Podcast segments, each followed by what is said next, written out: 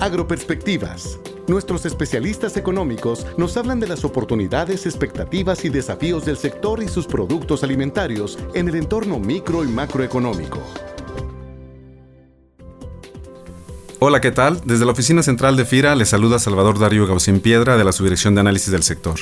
Y esta semana comparto con ustedes algunos datos relevantes del comercio agroalimentario a nivel mundial y a partir de los que podemos visualizar la importancia del financiamiento y apoyos de FIRA para impulsar y consolidar más oportunidades de crecimiento en el sector agroalimentario. Con el fin de satisfacer la demanda mundial, la producción de productos agroalimentarios ha seguido en aumento en los últimos años y de igual forma, el comercio mundial de este tipo de productos se ha expandido notablemente. Entre el 2000 y 2016, el comercio agroalimentario mundial se triplicó en términos de valor.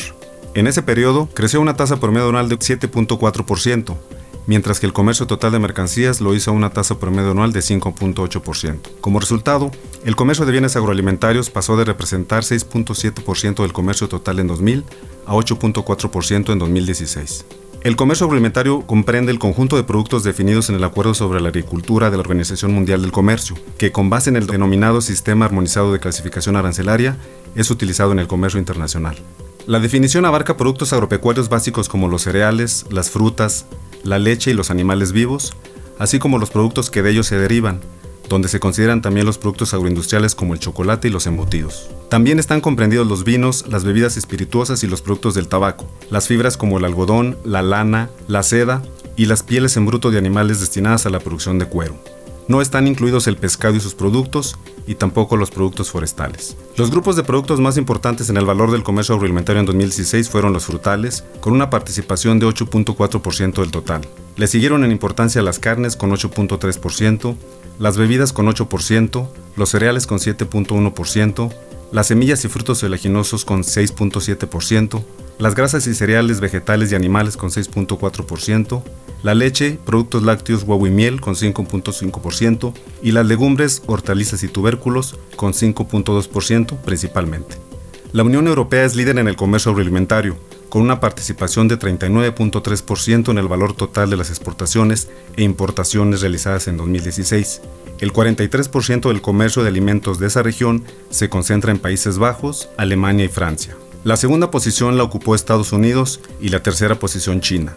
Le siguieron en orden de importancia Brasil, Canadá y Japón. México ocupó la séptima posición. Un aspecto sobresaliente en el comercio mundial de productos agroalimentarios es la importancia cada vez mayor de las economías emergentes. Por ejemplo, en conjunto, China, Brasil, India e Indonesia duplicaron su participación en el comercio agroalimentario mundial entre el 2000 y 2016, al pasar de 6.6% a 13%, mientras que la participación conjunta de la Unión Europea, Estados Unidos, Japón y Canadá en el valor total del comercio agroalimentario disminuyó en 9.8 puntos porcentuales pasando de 64.9% en el 2000 a 55.1% en 2016. México es uno de los países con un dinamismo sobresaliente en su comercio agroalimentario, ya que destina sus exportaciones principalmente a Estados Unidos en un 78.3%, a la Unión Europea con 4.4%, Japón y Canadá con 2.6% cada uno e importa este tipo de productos principalmente de Estados Unidos en un 72.3%, de Canadá en 6.6% y de la Unión Europea en 6.3%. Aquí vale la pena destacar que entre el 2000 y 2016, el valor del comercio agroalimentario en la región del Tratado de Libre Comercio de América del Norte creció 4.6 veces, mientras que el comercio total de este tipo de bienes entre México y la Unión Europea creció 2.9 veces.